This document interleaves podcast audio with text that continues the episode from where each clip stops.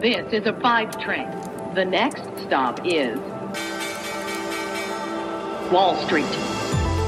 Guten Morgen und hallo zu euch nach Deutschland. Herzlich willkommen zu Wall Street Daily, dem unabhängigen Podcast für Investoren. Ich bin Sophie Schimanski.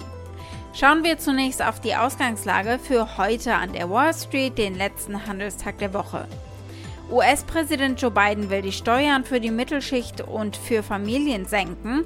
Steuererhöhungen soll es geben für Unternehmen und Reiche. Das hört die Wall Street natürlich nicht so gerne. My plan is paid for. It's fiscally responsible because our investments are paid for by making sure that corporations wealthy Americans pay their fair share. Die Kurse fielen gestern im Umfeld dieser Rede. Der Dow schloss etwa 63 Punkte im roten Bereich, nachdem er zu Beginn der Handelssitzung um 274 Punkte gefallen war, also es hätte noch schlimmer kommen können. Der S&P 500 verlor 0,2% und der Tech-Index Nasdaq Composite widersetzte sich dem Trend und legte 0,1% zu. Gründe für die trotzdem insgesamt magere Lage am Markt gibt es aber noch andere, nicht nur die Rede von beiden, und auf die kommen wir gleich zu sprechen. Aber erstmal der Blick zu euch nach Deutschland.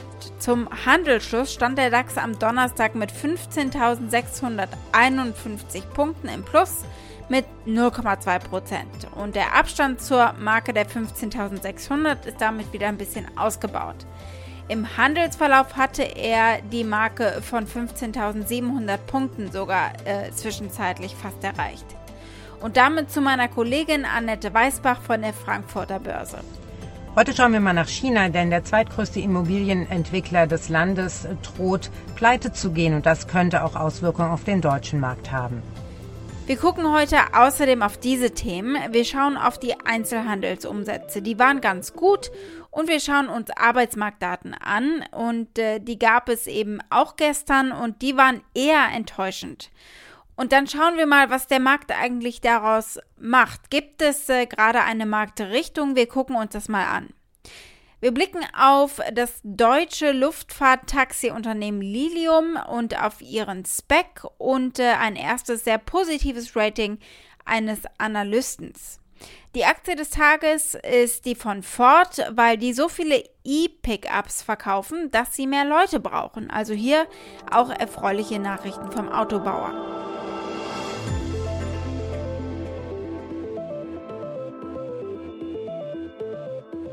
Gucken wir uns als erstes mal die US-Wirtschaftsdaten an, die es gestern gegeben hat. Die Einzelhandelsumsätze und Arbeitsmarktdaten. Die Einzelhandelsumsätze im August haben Anleger positiv überrascht, denn sie stiegen gegenüber dem Vormonat um 0,7 Prozent. Und hier hatten Ökonomen einen Rückgang von 0,8 Prozent gegenüber dem Vormonat erwartet.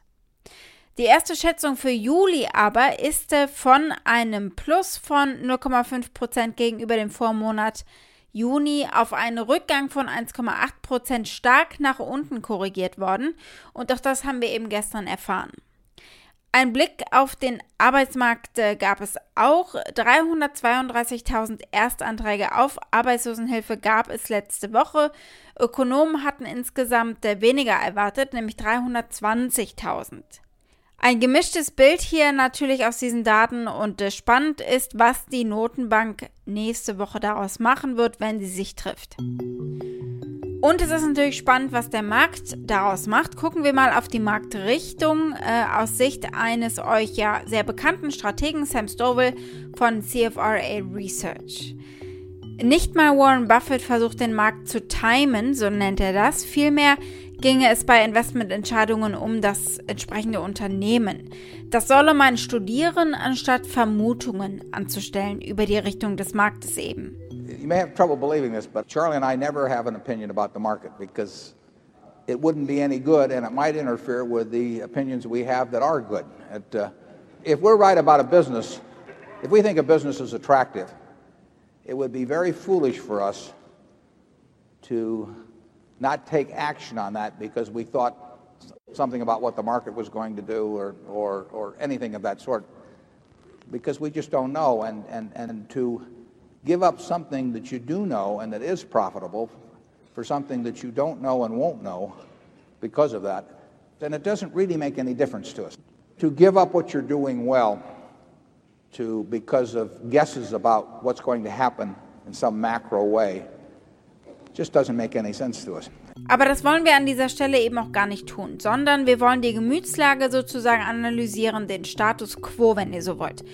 Und da sehen wir, saisonale Schwäche verbindet sich mit Unsicherheit über die Auswirkungen der Delta-Variante auf das Verbraucherverhalten, mit steigenden Arbeits- und Materialkosten, die die Preise in die Höhe treiben, sowie mit äh, schlechten Wirtschaftsdaten aus China. Während der SP 500 immer noch etwa 1% von seinem Rekordhoch entfernt ist, fordern diese unterschiedlichen Faktoren eben ihr Tribut von großen Sektoren des Marktes. In den letzten Monaten sind die meisten Aktien häufiger gefallen, als sie gestiegen sind. Ein Beweis äh, für eine sich abschwächende Marktlage, das schreibt äh, eben Sam Stovall in einer neuen Kundenmitteilung. Und äh, auch andere Strategen haben das genauso bemerkt. Zum Beispiel Scott Miner, der Global Chief Investment Officer von Guggenheim, der schreibt kürzlich in einem Tweet, da der Aktienmarkt neue Höchststände erreicht, deutet die Divergenz darauf hin, dass wir uns einem Höchststand nähern könnten. In der Vergangenheit hat eine solche Divergenz gezeigt, dass der Markt anfällig für einen Ausverkauf ist.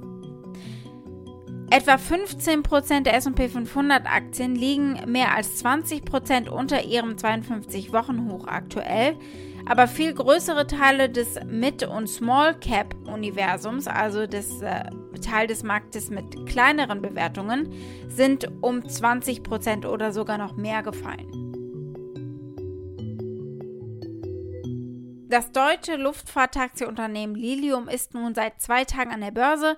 Am Dienstag gab das Unternehmen bekannt, dass es den Zusammenschluss mit Quell Acquisition abgeschlossen hat und äh, wird eben nun an der Nasdaq an der Tech-Börse gehandelt und das ist ein ganz guter Zeitpunkt, um schon mal Bilanz zu ziehen für diese Woche. Am Mittwochnachmittag startete die Aktie an der US-Tech-Börse mit einem Verlust von bis zu 4,2 Prozent. Spannend ist das Unternehmen nur vielleicht äh, ehrlich gesagt nicht für Anleger, sondern eher für Kritiker aus der Fachwelt momentan. Vor allem, weil das Unternehmen ja eigentlich nur auf Versprechungen läuft. Zum Beispiel auf diesen hier 300 Kilometer in 60 Minuten mit fünf Personen an Bord und das rein elektrisch soll eben möglich sein. Fachleute haben nachgerechnet und sagen, die Reichweite dürfte bei wenigen Minuten liegen, nicht mal fünf. Nach 18 Kilometer sei der Akku leer. Die Vision klingt zugegebenermaßen wirklich fantastisch. Das hier ist Daniel Wiegand, der ist Gründer und der CEO. Umweltfreundlich, schnell, platzsparend und günstig sollen die Flugtaxis sein. We're operating these airplanes with seven seats from one city center to another city center in a shuttle service. And what we can do with this is provide many, many cities around the globe with high speed connectivity up to five times faster than a trip on a car on the ground and we want to make these affordable so everyone can use them and uh, create a high-speed connectivity network that doesn't need infrastructure on the ground like roads or additional rail tracks. Und ich möchte euch bei aller Vorsicht und Kritik Piper Sandlers Rating nicht vorenthalten. Analyst Alexander Potter leitete eben die Coverage des deutschen Flugzeugentwicklers ein mit einem Übergewichten, Overweight Rating. Er sagte in einer Mitteilung an die Kunden, dass Lilium zwar eine risikoreiche, aber lohnende Investmentgelegenheit sei. Und damit geht's zu meiner Kollegin Annette Weißbach nach Frankfurt. Natürlich kommt dort äh, das China-Beben an. Äh, die Daten zur Industrieproduktion, zum Beispiel die Einzelhandelsumsätze auch, denn die wuchsen im August jeweils so schwach wie seit rund einem Jahr nicht mehr. Und äh, da würde mich äh, noch interessieren, was genau da in China eigentlich beobachtet wird, denn es geht ja nicht nur um diese Daten, sondern es kommt eben noch was hinzu. Und jetzt kommt noch hinzu, dass der zweitgrößte Immobilienentwickler des Landes, Evergrande, eventuell pleite gehen könnte. Die Behörden sollen schon die Banken warnen, dass es zu Zahlungsausfällen kommen könnte. Dieser Immobilienentwickler sitzt auf Verbindlichkeiten von 300 Milliarden Dollar der größte Schuldenberg eines Immobilienentwicklers weltweit und Teile dessen könnten schon nächste Woche nicht mehr bedient werden. Am 23. September muss das Unternehmen nämlich Anleihen bedienen, im Sinne von Zinsen bedienen dieser Anleihen. Und wenn das ausfällt, könnte es wirklich zu deutlichen Marktverwerfungen kommen. Welche Auswirkungen kann das denn außerhalb von China haben? Also zum Beispiel eben äh, auf die deutschen Märkte und auf die deutsche Wirtschaft? Sollte es wirklich zu einer Schuldenkrise kommen und sollten auch andere Unternehmen davon noch in Mitleidenschaft gezogen werden, wenn Evergrande denn wirklich pleite gehen sollte, dann könnte das deutliche Auswirkungen auch auf den deutschen Markt haben. Denn China ist unglaublich wichtig für deutsche Unternehmen und eine Schwächung des chinesischen Konsumenten beziehungsweise ein chinesischer Konsument, der nicht mehr so viel konsumieren möchte, der könnte potenziell auch eine Wachstumsschwäche hierzulande auslösen. Für den Moment sieht es so aus, als würde Evergrande nächste Woche dann seine Schulden nicht bedienen können, äh, denn es fehlt an Liquidität und die große Frage ist, was macht der chinesische Staat? Ist dieser Immobilienentwickler too big to fail? Wird der chinesische Staat einspringen oder wird er es nicht machen? Und dann muss man sehen, was mit den anderen Immobilienentwicklern passiert, denn die sind an der Börse jetzt auch schon mit in, ja sozusagen, Mitleidenschaft gezogen worden. Das heißt, äh, die Nervosität steigt natürlich bei euch in Deutschland auch, äh, auch bezüglich eben des Immobilienmarktes. Und äh, da kommt ja noch hinzu, dass der Bau eben ein wichtiger Motor ist für Konjunktur, richtig? Der Immobilienmarkt ist unglaublich wichtig für die chinesische Wirtschaft. Ungefähr macht die Immobilienwirtschaft 25 Prozent der chinesischen Wirtschaftsleistung aus. Also ein unglaublicher großer Anteil. Allerdings sieht man auch eine Schwäche mittlerweile Einzug halten. Die, äh, der Wert der Hausverkäufe im letzten Monat ist gegenüber dem Vorjahr um 20 Prozent eingebrochen. Das ist natürlich ein Problem für die Banken, aber auch für genau solche Immobilienentwickler wie Evergrande und auch die anderen, denn die haben ja auf Basis ganz anderer Preise finanziert. Das heißt, dass dieser Markt, den sollte man ganz genau sich anschauen, dass nicht sozusagen der Start für eine weitere Krise genau in dieser Preisentwicklung im chinesischen Immobilienmarkt liegt. Denn damals bei der Subprime-Krise fing es ebenso an, dass nur ein kleiner Nischenmarkt äh, geschwächelt hat, in die Krise geraten ist und dann aber das ganze Finanzsystem mitgenommen hat. Und es scheint so, als hätten die Banken wirklich ein großes Exposure gerade gegenüber diesen Immobilienentwicklern, denen ähm, sie einerseits Kredite gegeben haben, aber auf der anderen Seite auch die Anleihen gekauft haben dieser Unternehmen. Die Aktie des Tages ist die vom Autobauer Ford. Da rollt nun der erste elektrische F150 Pickup vom Band, der im nächsten Frühjahr ab etwa 40.000 US-Dollar auf den Markt kommen soll. Das ist das beliebteste Fahrzeug in den USA, der F150, und nun soll es eben überzeugte Pickup-Fahrer zu Elektrofans machen. Es ist also auch eine andere Zielgruppe als zum Beispiel die von Tesla, die vielleicht eher insgesamt äh, von der Vision der Elektrofahrzeuge angetan sind. Und es läuft offenbar ganz gut bei Ford. Ford will mehr Leute einstellen, um die Produktionskapazität für den vollelektrischen Pickup F150 Lightning zu erhöhen. Denn laut Ford wurden seit Vorstellung im Mai mehr als 150.000 Reservierungen für das Fahrzeug vorgenommen. Introducing the all electric F 150 Lightning for an experience that's more connected, more dynamic, and more unexpected than ever before. It's the quickest accelerating F 150 built yet. But even when it's not being driven, it's still got the ability to amaze.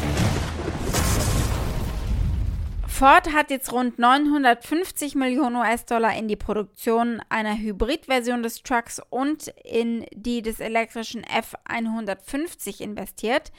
Der Autohersteller gab am Donnerstag bekannt, dass er weitere 250 Millionen US-Dollar investieren will und 450 Arbeitsplätze in drei Werken in Michigan schaffen möchte, um die jährliche Produktionskapazität für das Fahrzeug auf 80.000 Einheiten zu erhöhen. Kurzer Blick auf die Konkurrenz vielleicht noch. GM, also General Motors, wird voraussichtlich als nächstes seinen EV-Pickup auf den Markt bringen, den äh, GMC Hammer EV, und der wird wohl diesen Herbst vom Fließband laufen. Das Elektro-Startup Lordstown Motors wird nächstes Jahr folgen, zusammen mit Tesla, die kürzlich die Auslieferung des Cybertrucks von diesem Jahr auf Ende 2022 verschoben haben. Also da wird es zeitgleich zwei Modelle geben. Zurück zu Ford. Der aktuelle Konsens unter 23 befragten Analysten ist, Aktien von Ford zu kaufen. Dieses Rating ist auch schon seit September stabil. Die 20 Analysten, die 12 Monats Preisprognosen für Ford anbieten, haben ein mittleres Ziel von 17 Dollar und äh, dieses Ziel entspricht einem Anstieg von 26 Prozent gegenüber dem aktuellen Kurs von etwa 14 Dollar. Wall Street. Damit war es das für heute und für diese Woche und ich hoffe, ihr seid nächste Woche wieder mit dabei, denn es wird spannend. Bei euch in Deutschland startet am Montag der DAX mit dann 40 Unternehmen. Und dann gibt es bei mir in den USA die Notenbank-Sitzung äh, zwei Tage lang. Am Mittwoch wird die Entscheidung bekannt gegeben, wie es weitergeht in der Geldpolitik. Außerdem kommen die nächsten Quartalszahlen. Wir haben unter anderem Nike und Costco auf der Liste. Schickt gerne auch eure Fragen oder Vorschläge für eine der nächsten Ausgaben an wall-street-daily at mediapioneer.com. Habt einen schönen Tag heute noch und ein erholsames Wochenende. Bis Montag, eure Sophie.